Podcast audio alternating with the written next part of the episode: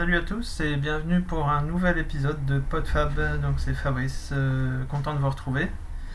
Euh, désolé pour le dernier épisode, euh, on entendait beaucoup plus le vent que le bruit des vagues sur la plage. Mais bon, vous avez peut-être pu profiter quand même de l'atmosphère ensoleillée de ce week-end. Alors aujourd'hui, de quoi je vais vous parler? Eh bien, je vais vous parler de mon parcours professionnel, puisque il va bien falloir que j'y passe à un moment ou à un autre. Alors, euh, qu'est-ce que je vais commencer par mes études, hein, euh, basiquement, en essayant de ne pas faire euh, un exposé trop professionnel, style entretien d'embauche, pour que ce soit plus intéressant. Euh, donc euh, moi j'ai toujours été intéressé par les sciences. Hein. Je me souviens euh, en CM2, les sciences, l'environnement, la nature. En CM2 on avait eu un fascicule sur, sur les énergies renouvelables avec plein d'expériences à faire pour, pour mettre en valeur les, potentiels de l'énergie, des énergies renouvelables. je me souviens les avoir presque tous essayés jusqu'à la fermentation de, de, pour, pour essayer d'avoir de l'éthanol. J'avoue que, la distillation avec la cocotte minute euh, n'a pas été euh, totalement convaincante. Mais bon, c'est juste pour vous, dire que c'était déjà euh, quelque chose qui m'intéressait. en début collège, les premiers exercices, euh, enfin travaux pratiques en labo euh, m'ont passionné. Euh, la physique-chimie et surtout la biologie, l'observation des animaux, etc. C'était quelque chose qui me, qui me passionnait et à ce moment-là, je me suis dit, je veux être chercheur, travailler dans un laboratoire. C'était ça qui me, qui me motivait. Alors bah, j'ai continué, j'étais plutôt pas mauvais en sciences, donc j'ai poursuivi euh, par euh, un bac euh, scientifique. donc c'était terminal D à ce moment-là, mais c'est l'équivalent du S option biologie. parce que la biologie me passionnait.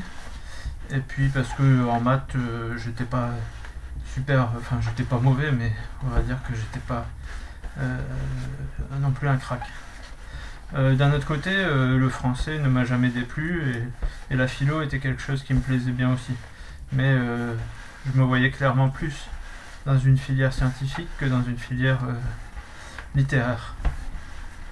Ou, encore moins dans le commerce ou le marketing qui était vraiment pas mon domaine, qui ne l'a jamais été. Et donc moi après le bac, bah, je voulais faire donc continuer plutôt dans la, dans la biologie, dans les sciences naturelles. J'ai essayé d'intégrer différentes écoles sans succès, mais je me suis rabattu euh, sur un DUT de biologie. Et ça a été une expérience très très intéressante. J'ai vraiment adoré ces études et a posteriori, je, je les ai préférées à une école où il y aurait eu beaucoup plus de, de, de, de matières fondamentales et moins de pratiques puisque en, DUT on était euh, presque la moitié du temps euh, en labo en train de faire des expériences, etc. Donc euh, ensuite, après mon DUT, j'ai fait un stage professionnel, c'était chez Nestlé, donc en labo, et c'est ça me plaisait pas mal, mais j'avais quand même envie de continuer mes études. Donc j'ai intégré une école d'ingénieur, l'Institut supérieur d'agriculture, que je visais dès ma sortie d'école. Euh, parce que bah, c'est quand même assez varié au niveau des débouchés des, des, des, matières euh, étudiées, puisque ça va de l'agriculture euh, jusqu'à l'environnement, en passant par l'agroalimentaire, etc. Et donc j'ai intégré cette école où je me suis bien éclaté aussi. C'était des matières assez intéressantes. Bon, pas toutes, mais et puis je me suis euh, plus spécialisé dans l'environnement qui était mon domaine de prédilection. Avec toujours euh, en arrière-pensée l'envie de, travailler dans la recherche. Donc euh, avec des stages dans des, laboratoires, etc. Et j'ai terminé mes études par un, stage de, de fin d'études de 6 mois dans un labo du CNRS sur l'étude des populations, sur la génétique des populations. Et, là, je me suis, je me suis rendu compte qu'en fait, ce qui m'intéressait dans la recherche, c'était toutes les découvertes scientifiques, mais le, travail du chercheur qui avance pas à pas, qui, enfin, c'est même pas des pas, c'est des, c'est on travaille pendant des mois et des mois sur une expérience pour essayer de trouver quelque chose euh, avec plus ou moins de succès, euh, avec euh, des, résultats parfois un peu inexploitables ou qui ne, qui ne donnent pas du tout les résultats escomptés et qu'on essaye de tirer dans un sens ou dans un autre pour tirer une conclusion qui ne vaut pas forcément grand chose. Donc j'étais toujours intéressé par la science, la nature et la recherche, mais plus pour ses résultats que pour pour son, travail euh, concret euh, au quotidien. Et puis il faut dire que j'ai eu quelques, quelques déconvenus euh, dans, le travail du, chercheur. je ne vais pas forcément approfondir, mais ma curiosité intellectuelle, quand j'ai posé des questions plus philosophiques sur le travail de recherche qui était sur l'évolution, sur on m'a dit d'aller retourner voir euh, les livres euh, des plus grands euh, des plus grands chercheurs respectés et de pas trop poser de questions parce que on avait déjà répondu aux questions et qu'il n'y avait plus de questions à se poser. Enfin bref. Donc je me retrouve avec mon diplôme d'ingénieur en poche. mon, métier, le métier de mes rêves qui finalement ne me convient pas. Et puis euh, surtout à ce moment-là, il y avait encore, euh, j'étais parmi les dernières, euh, les derniers personnes qui devaient faire leur, service national. Puisque je suis né en 75 et je crois que c'était jusqu'en 78. Et par contre, aucune envie de d'aller porter les armes. bon, j'ai toujours été plus ou moins pacifiste. c'est pas forcément le le côté euh, sportif qui me dérangeait, c'est le côté de, perdre euh, une année à, faire des choses qui ne soient pas forcément intéressantes et à devoir, euh, à devoir porter les armes simplement. Donc j'ai été objecteur de conscience. Et ça m'a permis de, pouvoir intégrer la région Nord-Pas-de-Calais pour faire mon, service en tant qu'objecteur de conscience qui du coup a été doublé puisque on a le droit de ne pas on avait le droit de pas faire le, service national mais on avait le droit du coup de le faire pendant 20 mois au lieu de, de 10 et c'était une expérience assez intéressante. euh, là j'ai travaillé euh, sur tout ce qui était euh, requalification de friches industrielles et puis des pollutions des sols et je veux dire que c'était assez intéressant ça m'a même permis de passer le concours d'ingénieur de la fonction territoriale, avec euh, pour espoir de, poursuivre après, euh, de te trouver un poste dans ce domaine. Euh, malheureusement, le service où j'étais était en restriction, etc. il y a des questions politiques derrière ça. Et du coup, quand j'ai terminé mon service, il n'y avait pas de poste disponible pour moi. Et les postes disponibles ne sont pas non plus euh, super. Euh, enfin, il n'y en a pas énormément en France. Donc euh, j'ai cherché pendant un peu plus d'un an, je crois, pour, essayer d'intégrer un poste. Et on va dire que quand on n'a pas. Quand on n'est pas dans la place, c'est pas forcément évident. Donc bah, j'arrivais pas à trouver dans ce domaine-là.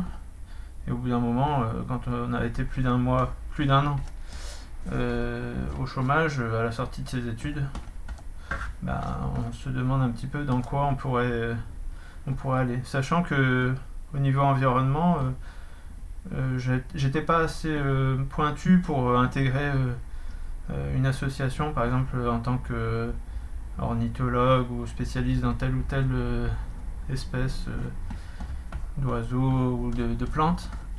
Et j'avais pas non plus envie de faire de, en plus déjà à cette époque-là, c'était pas super développé, mais je voulais pas faire de l'environnement dans une entreprise qui est en général euh, gérer la merde pour qu'il y en ait moins à la sortie, quoi. Euh, c'est-à-dire gérer les déchets, gérer les, gérer la qualité de l'eau, etc. C'était pas, c'était pas non plus ce qui m'intéressait dans l'environnement. donc, d'un autre côté, j'ai toujours été assez passionné par l'informatique. J'ai toujours été un bidouilleur, on va dire. Et même au collège, j'avais intégré un club informatique. J'avais toujours un petit peu programmé à droite à gauche, mais pour, pour, pour le plaisir. Et donc euh, c'était en, donc on était en 2001. Et à ce moment-là, il y avait encore, euh, beaucoup de recrutement en informatique. On venait de passer le bug de l'an 2000 et on était encore euh, sur la fin du passage à l'euro. Et les entreprises embauchaient très facilement les bacs plus 5 pour, pour en faire des, développeurs. Donc je vois une annonce comme ça. je vais passer un entretien sur Paris. Et euh, on me dit qu'on m'embauche avec 3 euh, ou 4 mois de formation. Non, je sais plus, 2-3 mois de formation. Et puis euh, payé. Et puis après embauché en tant qu'ingénieur en informatique. donc suite à un test, il, il suffisait de pouvoir passer les tests pour voir si on était capable, si on avait les aptitudes pour faire un développeur. Et euh, peu importe le domaine d'où on venait, euh, si, on, si on réussissait les tests, euh, on était pris. sur Paris. Alors moi à l'époque j'étais célibataire, j'avais aucune attache particulière. Bon, j'avais déjà fait des stages sur Paris, c'était pas forcément une ville qui me qui m'attirait plus que ça, mais j'avais aucun frein pour y aller. Donc je me suis lancé. Au niveau du, boulot en lui-même, il euh, n'y a pas de problème. J'avais des compétences. Euh, c'était assez intéressant. Enfin, j'ai travaillé pour euh, de la gestion d'abonnements dans une boîte de presse. Et puis, ça allait plutôt pas mal. sauf que Paris, j'ai supporté un an. Et puis après, c'était plus possible. la ville m'oppressait le monde à courir dans tous les sens. C'était pas possible. Euh, je, me sentais vraiment oppressé et en même temps seul, euh, vraiment seul et solitaire dans la foule. Je suis pas quelqu'un de qui va forcément euh, sociabiliser facilement. au niveau boulot, c'était sympa, j'avais des collègues, on mangeait ensemble, on faisait quelques activités, j'avais un collègue avec qui j'allais à des concerts, tout ça, mais je j'ai pas, pas vraiment eu une vie sociale. Quoi. Donc euh, je me suis éclaté, j'ai, au niveau musique, effectivement, j'ai fait des tas de concerts au niveau culturel, etc. C'était, assez, assez intéressant. Mais euh, la ville, ça, je supportais plus. Et je voulais retourner à Lille où je vivais avant. Et du coup, j'ai décidé de, de, repartir vivre à Lille en faisant les allers-retours euh, en train tous les jours. On est à 50 minutes de TGV, donc c'était faisable. Euh, donc j'ai fait ça pendant 6 mois, je crois. Et ça n'a pas forcément plu euh, à mon patron parce que j'étais donc dans une société de services en informatique et là mon boulot était assez proche de la gare donc c'était pas un problème, mon, ma mission. Mais euh, s'il voulait me mettre en banlieue parisienne, c'était plus possible quoi. Et je pense qu'il a pris un peu le, le fait que j'aille vivre euh, à Lille comme une espèce de, trahison. Enfin bref, ils ont eu des difficultés financières et ils avaient quelques personnes à, licencier économique. Et j'étais dans, dans le lot. Alors je vais pas, va pas dire que c'était la, catastrophe de ma vie, mais ceux qui se sont déjà fait licencier peuvent comprendre quand même que on se sent un peu trahi aussi de, d'avoir donné toute son énergie pour un boulot et puis d'un seul coup euh, on nous met à la porte. Alors au niveau financier c'était pas trop problématique. Hein. J'ai pu toucher 80% de mon salaire pendant plus d'un an. J'étais pas. J'étais à Lille. C'était plutôt une vie agréable. Euh, mais bah, il fallait retrouver un autre boulot hein, après ça. Euh, donc bah, je me suis dit je vais essayer de retourner à mes premières amours et à retrouver. J'avais encore mon, concours euh, d'ingénieur de la fonction territoriale qui était encore valide. Mais si je trouvais pas un poste, euh, au bout de trois ans, euh, il est plus valide. Donc j'ai réessayé. Et j'ai de nouveau de trouvé aucun poste. Malgré quelques-uns qui auraient pu me, plaire fortement. j'ai pas réussi à intégrer une collectivité. Donc rebelote, qu'est-ce qu'il y a d'autre avec les, compétences que j'avais acquises en, informatique Je, m'adresse à une, boîte d'intérim. Et pareil, en 15 jours, pas de problème, hein, on me trouve un poste. Bon, c'était des technologies à l'ancienne, hein, c'était pas encore de l'internet. Et c'était surtout des, choses justement sur lesquelles euh, peu de, jeunes voulaient se, mettre. C'était des technologies obsolètes sur écran noir euh, avec des vieux langages de programmation. Mais euh, celui sur lequel j'avais travaillé, j'avais la chance que une boîte pas trop loin de chez moi à Dunkerque, enfin pas trop loin, c'est dans le nord quoi, cherche ces compétences-là et donc j'ai été pris euh, en mission, d'abord par la boîte d'intérim avec promesse de, m'embaucher par une autre société de service euh, deux ou trois mois après. Et donc c'est ce que j'ai fait. Donc là il s'agissait de, d'Arcelor, qui est devenu ensuite ArcelorMittal. Donc euh, grosse industrie, industrie métallurgique. Et mon boulot consistait à gérer les expéditions de de grosses, euh, de grosses euh, plaques de fer, on va dire, ou rouleaux de fer, qui servent ensuite, qui sont ensuite redistribués pour être euh, transformés en différents matériaux, enfin en différents, enfin dans les différentes industries. donc voilà, je toujours ingénieur, passionné par l'environnement, et je bossais dans une entreprise pas super propre écologiquement. Et sachant que, bah, qu'est-ce qu'on fait avec le métal? Principalement, on fait des voitures et on fait des armes. Donc euh, au niveau euh, au niveau boulot, euh, c'était correct, j'étais compétent. Bon, il y, a un peu de stress quand même hein, quand, quand on se dit qu'on peut bloquer l'usine si, si les programmes qu'on a a corrigés ou qu'on a modifiés peuvent bloquer des expéditions créer un problème dans l'usine, on a quand même une pression. On dort pas toujours aussi, aussi bien sur ses deux oreilles, on est un petit peu stressé. Et, le matin, euh, j'allais vraiment au boulot avec, euh, avec un peu la boule au ventre.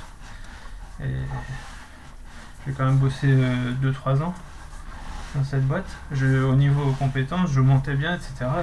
D'ailleurs, c'était assez aberrant puisque il faisait remonter en compétence euh, les, externes, enfin les, boîtes de service. Et, les internes euh, étaient, euh, partaient à la retraite les uns après les autres et, laissaient leur, toutes leurs connaissances dans la nature ou les transférer sur des gens qui étaient qui étaient pas de la boîte quoi comme moi donc j'aurais pu monter facilement hein. mais c'était pas c'était pas le pied j'étais pas super à l'aise dans mon boulot. Et surtout, ça, c'était pas cohérent par rapport à, ma philosophie, par rapport à mes attentes. Ça me convenait pas. Donc, euh, je me suis mis à réfléchir. Qu'est-ce que je pouvais faire? Quelle activité je pouvais euh, créer pour, euh, pour m'installer à mon compte, simplement? Alors, j'ai réfléchi à plein de possibilités. Je sais pas, boîte d'informatique pour, pour réparer les ordinateurs, pourquoi pas l'écrivain public. J'ai étudié plusieurs trucs comme ça, des idées qui me venaient, mais bon, c'était pas toujours, c'était pas toujours évident, les, les débouchés n'étaient pas forcément assurés. Puis s'installer, c'est pas, enfin, il y a toujours une prise de risque, on sait pas, sait pas comment on va pouvoir réussir. et à ce moment-là, j'étais euh, j'étais en train de d'étudier les mouvements de la décroissance. Alors en quelques mots, hein, euh, enfin plutôt que la décroissance parce que c'est péjoratif, c'est euh, de se dire objecteur de croissance. moi, en, ayant été objecteur de conscience, ça, ça m'allait bien.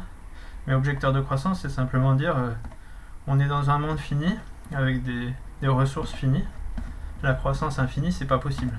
Ça, c'est juste un constat. On peut pas.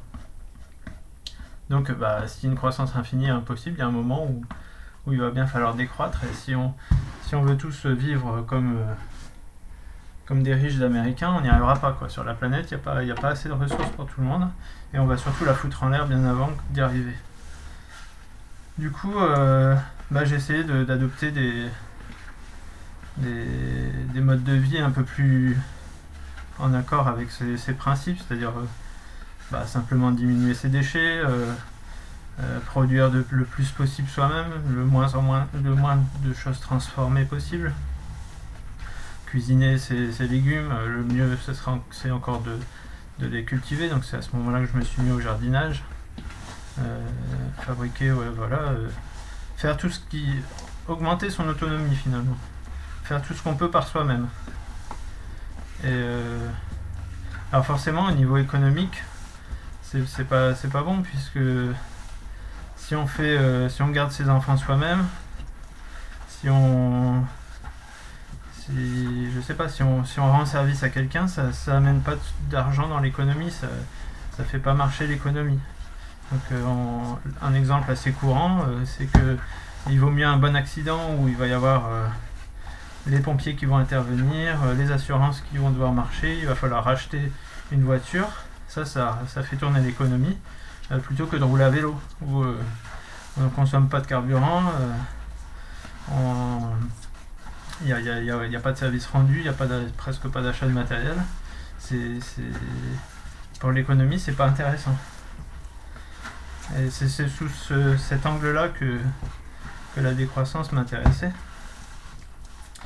Et je lisais un, le journal La Décroissance, j'ai lu quelques numéros, mais bon, ça m'a vite, ça m'a vite euh, gavé parce que dans, ce genre de mouvement, c'est parfois un peu trop extrémiste et on préfère taper sur, euh, sur ceux qui se disent écolos parce qu'ils ne le sont pas vraiment ou pas jusqu'au bout, plutôt que d'essayer de faire avancer euh, un petit peu plus la situation générale.